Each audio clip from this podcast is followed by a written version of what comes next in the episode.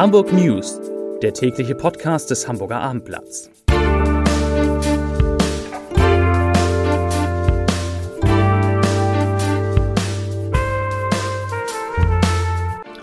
Herzlich willkommen. Mein Name ist Lars Heider und heute geht es um die Ankündigung der Hamburger Schulbehörde, nach den Maiferien auch Fünft- und Sechstklässler wieder in die Schulen zu lassen. Weitere Themen, eine Hamburger Hochschule soll von bewaffneten Pförtnern geschützt werden, die Linke demonstriert gegen Ausgangssperren und der FC St. Pauli verzichtet auf soziale Medien. Dazu gleich mehr. Zunächst aber wie immer die Top 3, die drei meistgelesenen Themen und Texte auf abendblatt.de. Auf Platz 3 Wechselunterricht an Hamburger Schulen wird ausgeweitet. Auf Platz 2 Flughafen Hamburg bekommt Zertifikat für Corona-Schutz. Und auf Platz 1 Hamburgs Corona-Inzidenz, warum der RKI-Wert keinen Wert hat dazu. Das waren, Entschuldigung, das waren die Top 3 auf abendblatt.de.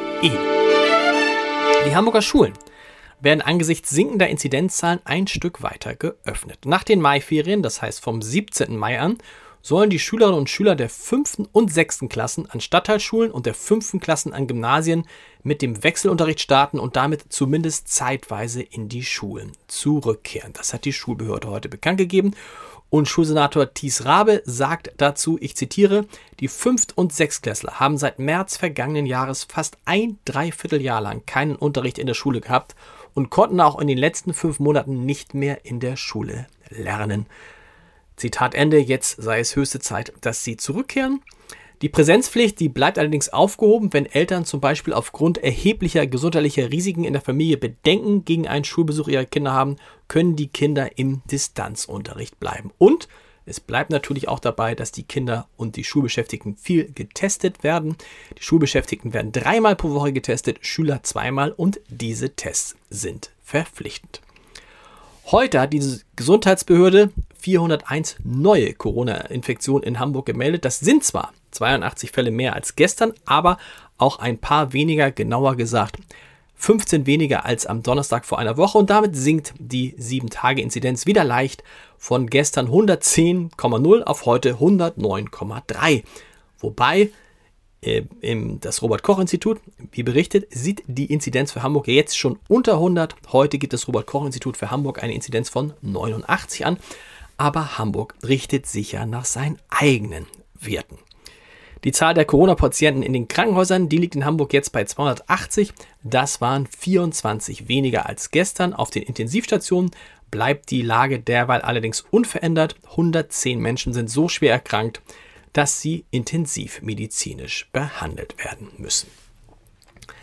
Erstmals mischt sich auch eine Krankenkasse in die Debatte um die Corona-Impfreihenfolge ein. Die AOK Rheinland-Hamburg fordert, soziale Faktoren wie den Wohnort bei der Priorisierung mit einzubeziehen. Menschen, die in beengten Wohnverhältnissen lebten, nicht ins Homeoffice ausweichen könnten und auf öffentliche Verkehrsmittel angewiesen seien, sollten schnellstmöglich geimpft werden, so die Krankenkasse. Sie stützt ihre Forderung auf eine mit der Uniklinik Düsseldorf durchgeführte Analyse. Nach dieser haben arbeitslose Menschen einen, ein signifikant höheres Risiko, wegen einer Corona-Erkrankung im Krankenhaus behandelt zu werden. Und während dieser Podcast das erste Mal läuft, den strahlen wir immer um 17 Uhr an, aus, beginnt die Partei Die Linke eine Demonstration am Rathausmarkt gegen die Ausgangsbeschränkung. Die Linke schreibt dazu auf Twitter, Handeln gegen Corona ist dringend geboten, doch die Ausgangssperre ist der falsche Weg.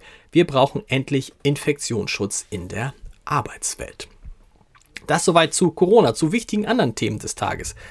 Die Helmut Schmidt Universität der Bundeswehr in Jenfeld stand lange für Offenheit. Der Campus und die Bibliothek der 1972 gegründeten Hochschule waren frei zugänglich für Besucher, Tagungsgäste und Studienteilnehmer und für die Studenten und Professoren natürlich auch. Mit dieser Ausrichtung entsprach die Uni dem Bestreben ihres Gründervaters und Namensgebers Helmut Schmidt, der damals noch Verteidigungsminister war. Doch jetzt ist mit diesem ungehinderten Zutritt Schluss. Noch in diesem Jahr wird die Helmut Schmidt Universität in einen militärischen Sicherheitsbereich umgewandelt und das auf Anweisung des Bundesverteidigungsministeriums. Wer, wer der Hochschule nicht angehört, darf den Campus am Holstenhofweg dann ohne Kontrolle am Eingang nicht mehr betreten und die bisher unbewaffneten Fördner der Uni sollen sogar Waffen erhalten.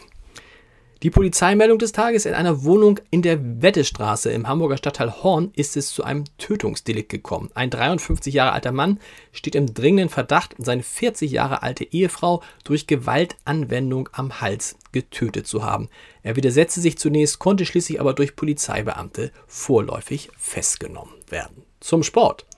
Der FC St. Pauli.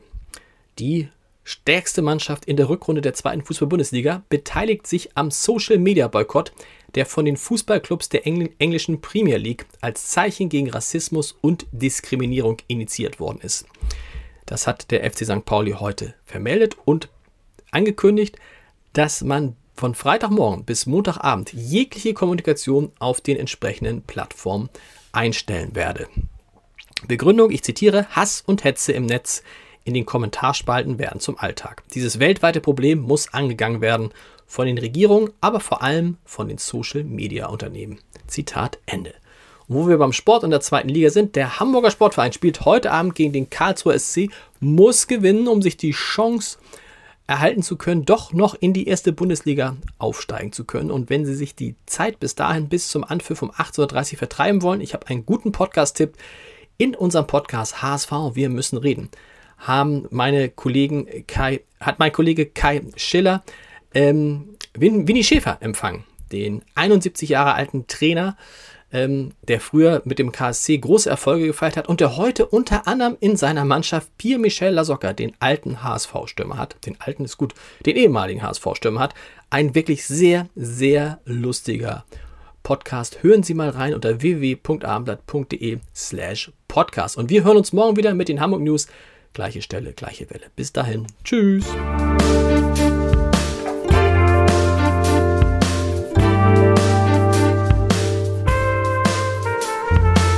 Weitere Podcasts vom Hamburger Abendblatt finden Sie auf abendblatt.de slash podcast.